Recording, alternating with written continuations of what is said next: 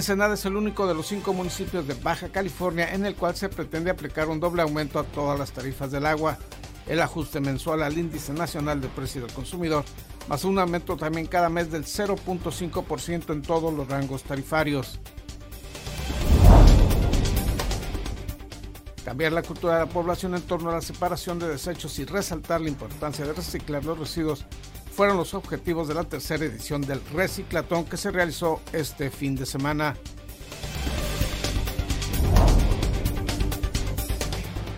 Le tendremos el reporte del accidente ocurrido el pasado fin de semana cuando un grupo de personas cayó de una barandilla cuando pretendían abordar una embarcación en el marco del desfile de barcos navideños.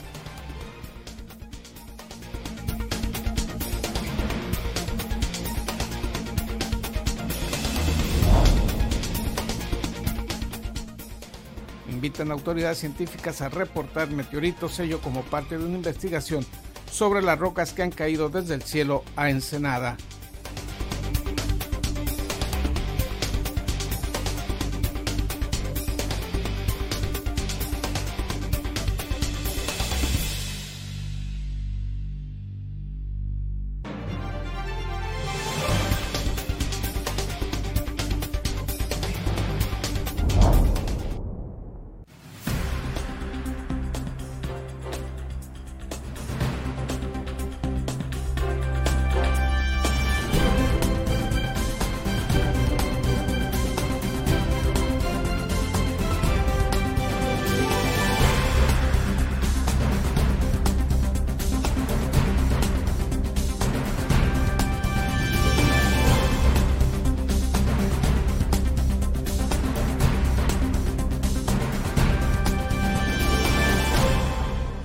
Muy buenos días, bienvenidos a Zona Periodística de este lunes 16 de diciembre de 2019. Zona Periodística es una coproducción del periódico El Vigía y en La Mira TV. La Sindicatura Municipal inició una investigación sobre unas grabaciones que circularon en redes sociales en días pasados y en los cuales intenta coaccionar y presionar a funcionarios municipales para actuar en contra del regidor Raúl Vera Rodríguez. Esto fue lo que anunció la síndico procuradora. Ante la presunción de tráfico de influencias para presionar a funcionarios municipales a que actuaran en contra de un regidor, la Sindicatura Municipal de Ensenada inició una investigación y citó a comparecer a dos directores del vigésimo tercer ayuntamiento. Elizabeth Núñez Huerta, síndico procuradora, indicó que las investigaciones iniciaron de oficio, pues la sindicatura está obligada de actuar cuando se conoce públicamente de presuntas irregularidades en el gobierno municipal. Agregó que se pedirá que los directores José Ángel León Sumarán de Comercio, Alcoholes y Espectáculos Públicos y Adrián Fernando Gómez Galindo del Instituto Municipal de la Juventud comparezcan ante la sindicatura, pues en la grabación difundida en medios de comunicación y redes sociales se hace referencia y alusión directa a ellos. Con tu gente, güey, los morros que tengas en Injuvens, algún favor se le va a ocupar, güey y ahora sí que ya sabes que la Dirección de Comercio de Alcohol estamos dispuestos a negociar. Y hay algún favor que ocupen, pues nosotros podemos apoyar. Pero sí necesitamos que nos apoyen ahí. Que me eches la mano. Igual otros grupos, güey. Yo sé que tienen otro grupo, a lo mejor entre ustedes, este, los que están en la campaña antes, güey. Para que pueda rolar el mensaje, el primer audio que te mandé y el mensaje este también de, de, de que, de, de comentar a favor, ¿no? Que queremos que sí, que sea iniciativa privada para que la iniciativa privada se encargue de dar la solución y el, y el municipio más pagar. Lo primero que trataremos de esclarecer, dijo Muñoz Huerta, es que si hubo alguna persona o personas que ejercieran directamente una coerción contra dichos funcionarios y solicitarles que brinden toda la información que tengan sobre dicho mensaje y el posible origen del mismo. Otro de los puntos a aclarar es lo señalado por León Sumarán a medios de comunicación en los cuales, además de deslindarse del mensaje, anunciaba que presentaría la queja correspondiente lo cual hasta el pasado viernes enfatizó la síndico procuradora no había ocurrido. Haciendo una investigación clara y concisa, a, ver si estos, en ese, a ver, primeramente, si en ese video, si en ese, perdón, primero en ese audio se, se involucraron a, se involucran esas autoridades. Eso es lo primero que tenemos que hacer. Y si se, y también, pues si se ejecutó o no se ejecutó esa acción. Primeramente, en nos desmarcamos totalmente de, ese tipo de, acciones. Nosotros, al contrario, eh, tenemos esta dirección al día de hoy con total transparencia y con total apego a la ley. Lo pueden ver en todos los ciudadanos que han sido atendidos al día de hoy. Explicó que la voz de quien emitió las presiones a los funcionarios no ha podido ser identificada y técnica y legalmente no se cuenta con los elementos y facultades para poder hacerlo. Sin embargo, concluyó la funcionaria municipal, dada la gravedad del contenido del mensaje en el que se pide a funcionarios sumarse a una campaña contra el regidor Raúl Vera Rodríguez, es que se tratará de esclarecer quién o quiénes fueron los responsables. Ya tenemos una investigación en, en, nuestra unidad, eh, en donde ya se, se, inició completamente la queja. Entonces, este, de, de, hecho, pues ya fueron citadas las personas que se habla, más que nada, no en, e, en el audio, sino en el video, donde está diciendo claramente el director que pues se desligan las partes y dice que pues no es su voz, pero sí dice que tiene una, una presentó una queja o que va a venir a sindicatura. Informó para Zona Periodística Gerardo Sánchez García. Y en otros temas, este fin de semana se registró un accidente en los muelles de Ensenada cuando un grupo de visitantes procedentes de Mexicali pretendía abordar una embarcación. César Córdoba Sánchez nos informa sobre este percance. De la ciudad de Mexicali fueron las 11 víctimas del puente que colapsó la noche del sábado en los embarcadores del Mercado Negro, de las cuales seis fueron trasladadas al hospital. Mauricio Javier Navarro González, director de Bomberos de Ensenada, dijo que del grupo de personas afectadas únicamente cuatro fueron rescatadas del mar en la orilla del puente del andador turístico Ventana al Mar. Mencionó que la zona de los embarcadores no es profunda, pero las aguas estaban a bajas temperaturas. Las víctimas, mencionó el jefe de bomberos, relataron que las personas se agruparon en el puente y este cayó por la debilidad. cuatro personas dentro del agua y las demás ya estaban en en el muelle personal. Eran cuatro personas entre sexo masculino y femenino, originarios de la ciudad de Mexicali. Eh, al lugar arribó Cruz Roja, eh, bomberos con paramédicos y fueron atendidas las personas en el mismo lugar. Por su parte, la Marina Armada de México informó en un comunicado que seis personas fueron trasladadas en ambulancias de la institución y Cruz Roja a distintos hospitales del puerto para que recibieran atención médica por lesiones leves. La Armada señaló que el puente que colapsó corresponde a la pasarela para la embarcación de personas del malecón turístico de la Marina Todos Santos, lo que provocó que las personas cayeran al agua. De acuerdo con las autoridades, las personas cruzaron del andador turístico al barco que los llevaría algún recorrido por mar, al parecer al desfile de luces, cuando ocurrió el accidente. Para Zona Periodística, César Córdoba. Vamos a ir a una pausa comercial. Al regreso le informaremos sobre el incremento a las tarifas del agua que se pretende aplicar al municipio de Ensenada.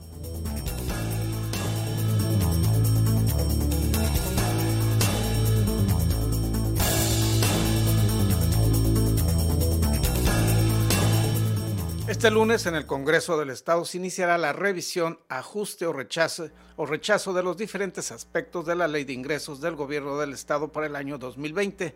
Entre algunas de las propuestas está un ajuste mensual de todas las tarifas del agua para los consumidores ensenadenses. Ensenada es el único de los cinco municipios de Baja California en el cual se pretende aplicar un doble aumento a las tarifas del agua. El ajuste mensual al índice nacional del precio al consumidor más un incremento también cada mes del 0.5% en todos los rangos tarifarios. Dicha propuesta está plasmada en la iniciativa de ley de ingresos del Estado de Baja California para el ejercicio fiscal del año 2020, cuya discusión y revisión iniciará hoy en el Congreso del Estado. Este lunes comparecerá el director de la Comisión Estatal de Servicios Públicos de Ensenada, Marcelino Márquez Wong, para argumentar los ajustes antes mencionados. En la mencionada iniciativa, en lo que se refiere a las tarifas del agua en Tecate, Playas de Rosarito y Tijuana, no se plantean aumentos, solo se especifica que en Ensenada sí aplicarán los dos incrementos antes mencionados. La iniciativa de ley de ingresos establece que las tarifas del agua en Ensenada serían más bajas comparativamente con las de Tijuana, pero más altas si se coteja con las del municipio de Mexicali. Por ejemplo, para los usuarios de la zona urbana y conurbada, el consumo de 0 a 5 metros cúbicos en Ensenada el costo sería de 65.71 pesos. En ese mismo rango para Tijuana sería de 96.44 pesos y en Mexicali de 62.97 pesos. Cuando se rebase dicho límite de consumo, desde 5 hasta 10 metros cúbicos se aplicará un costo adicional de 15.11 pesos en Ensenada, 19.53 pesos en Tijuana y 4 pesos con 11 centavos en Mexicali. En el siguiente rango de excedencia en el consumo, que iría de los 10 hasta los 15 metros cúbicos, para Ensenada sería de 17 pesos con 22 centavos, en Tijuana de 19 pesos con 95 centavos y para Mexicali 5 pesos con 53 centavos. Este lunes los diputados locales deberán revisar esta propuesta de tarifas y determinar su aprobación, ajuste o rechazo, informó para Zona Periodística Gerardo Sánchez García. El gobierno del estado ofrece apoyar a tapar los baches ya existentes y que por cierto son muchos en la ciudad de Ensenada, pero advierte que no hay recursos para evitar que en un corto plazo la bachemanía que azota la ciudad siga azotando a la población ensenadense. Aunque el mantenimiento preventivo es importante para evitar que surjan nuevos baches, el presupuesto con que cuenta el gobierno del estado es limitado y se enfocará directamente para apoyar en el bacheo y reparación de calles en Ensenada. Edith Méndez Martínez, delegada de la Secretaría de Infraestructura, Desarrollo Urbano y Territorial, señaló lo anterior y reconoció que en este puerto no se tienen que tapar baches, pues lo que hay son verdaderas zanjas y cráteres.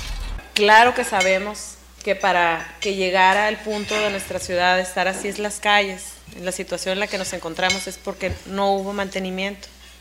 ¿Ok?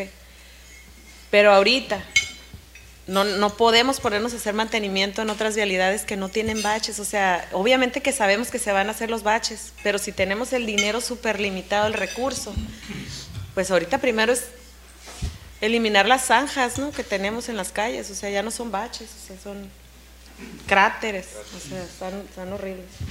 Al reunirse con constructores locales, indicó que por parte de la administración estatal hay gran interés y voluntad de apoyar a los ensenadenses a superar la pésima condición en que se encuentran sus vialidades, pero la limitación presupuestal obligará a que se atiendan aquellas calles y avenidas que se consideren prioritarias.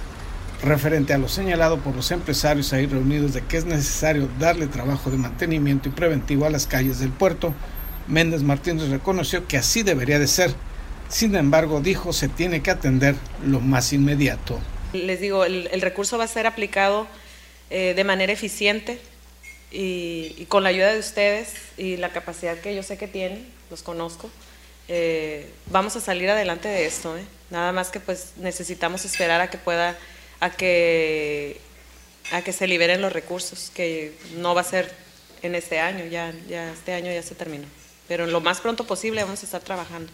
La funcionaria estatal también habló de la necesidad de mantenimiento y reparación del puente peatonal del Set del Mar, ubicado en la entrada norte de la ciudad de Ensenada, obra que requeriría una inversión cercana a los 2 millones de pesos.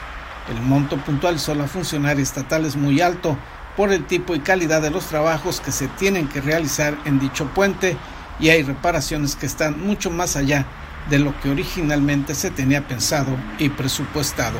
En ese, en ese tema ya lo hemos platicado también con el ingeniero Edgar Rojo, eh, la necesidad de contar con eh, profesional capacitado para la rehabilitación, ¿verdad? No puede ser, como dice él, cualquier, cualquier pintor o cualquier eh, material el que se va a aplicar, porque ya está muy deteriorado, necesita reposición de algunas piezas y obviamente el mantenimiento pues no es cualquier cosa, no es sencillo. Entonces por eso es el yo en un principio había pensado, dije, bueno, pues 200, 300 mil pesos nos va a costar la rehabilitación. Hombre, pues cuando es un chorro de lana, ¿no? Entonces eh, hay que buscar de dónde lo podemos eh, incluir, en cuál programa o o qué asociación lo puede hacer. En eso estamos. Informó para Zona Periodística Gerardo Sánchez García.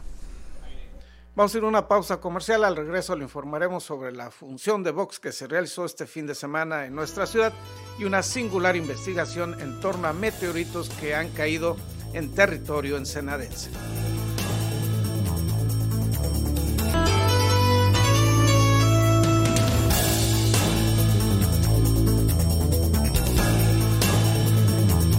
Autoridades municipales, empresas privadas y ciudadanos realizaron este fin de semana la tercera edición del Reciclatón, ello para fomentar la cultura del reciclaje. Conozcamos los detalles. Cambiar la cultura de la población en torno a la separación de desechos y resaltar la importancia de reciclar los residuos fueron los objetivos de la tercera edición del Reciclatón, que realizaron en forma conjunta el gobierno municipal y las empresas Eguali y Coca-Cola. Luis Octavio Valencia McFarland, subdirector de Ecología y Medio Ambiente, señaló que la invitación se hizo a residentes del puerto para traer tanto electrodomésticos que ya no estén en uso, así como algunos productos desechables como cartón, plástico, papel y vidrio. Se tiene, dijo el funcionario, que crear en algunas personas y fortalecer en otras la conciencia del reciclado y la importancia que tiene esta acción en la conservación del medio ambiente. Pues el tercer reciclatón ya es el tercero que estamos eh, participando. Eh, consiste en que toda la ciudadanía, el sector empresarial, privado, aquí no hay discriminación de género, raza, que participen en este reciclatón, que traigan todos los electrodomésticos, residuos, todo lo que son reciclables, papel, cartón, plástico, que traigan aquí las instalaciones de DIF, que participen en conjunto con la empresa Iguali y con servidor y el 23 Ayuntamiento Nacional en este caso, para propiciar esa conciencia de reciclado. Todos los materiales entregados este sábado en la explanada del DIF municipal se distribuyeron a distintas empresas especializadas, cada una de ellas en el tratamiento y reciclaje de determinados tipos de productos. Carlos Alfonso García, representante de la empresa Eguali, señaló que además de la colaboración del gobierno municipal, al reciclatón se han sumado empresas locales que reutilizan algunos productos y por tanto no solo se genera un impacto benéfico al medio ambiente y a la calidad de vida, sino que también hay una generación de empleos. Nosotros podemos hacer una transformación de, a nuevos productos y al hacer nuevos productos una mejor calidad de vida en las personas. Se trata, dijo Raúl Castañeda, gerente de Mercadotecnia Coca-Cola, de fortalecer el cuidado del medio ambiente y fomentar la llamada economía circular, que es aquella en la cual se reduce la contaminación a la vez que se generan empleos y riqueza en cada comunidad. Usamos este, productos, o sea, que los podamos eh, desechar en los lugares adecuados, que no los tiremos en la calle, porque cuando se tira en la calle, pues se llega a ir a lugares que contaminan y obviamente cae todo esto en el, en el agua, en el mar y obviamente esto es para, para perjuicio de todos, ¿no? Entonces lo que queremos generar es esa cultura desde nuestros niños, jóvenes, este, nuestras familias, nuestros trabajos y que seamos este, personas y, y familias y ciudades responsables. El representante de la refresquera agregó que a nivel nacional han iniciado una intensa campaña de reciclaje específicamente de plásticos. Entre algunos de los electrodomésticos que se recibieron este fin de semana estuvieron computadoras, televisores, videocaseteras, hornos de microondas, teléfonos, así como cartón, plásticos, pilas y vidrios, informó para Zona Periodística Gerardo Sánchez García. Investigadores de este municipio piden la colaboración de los ciudadanos para la detección y registro de meteoritos que hayan caído en territorio ensenadense. Isabel Guerrero Ortega nos brinda el reporte respectivo. ¿Sabes identificar un meteorito? Podrías tener una pequeña fortuna en casa y no saberlo. Durante años ha venido la gente a traernos, por ejemplo, muestras como estas, que uno, pues sí, sí tiene un peso importante, pero la gente, estos en particular, los confunde mucho con los, con los meteoritos. Pero esto no es un meteorito, esto es una roca terrestre. Gabriel Rendón Márquez, técnico titular A en el Departamento de Geología del CICESE, invita a los coleccionistas de rocas o meteoritos a verificar la autenticidad de estas en CICESE. No se los vamos a decomisar de ninguna manera. Simplemente pues queremos saber si en Baja California ha caído algún meteorito, porque hasta ahorita no hay ningún registro de algún meteorito que haya sido recuperado aquí en Baja California. ¿no? Hay en todo el país casi, pero en Baja California no. Entonces tenemos un equipo para analizar, conocemos bien las pruebas que se les deben de hacer y bueno, la experiencia que tenemos ya de reconocer una roca normal a una roca diferente como los meteoritos.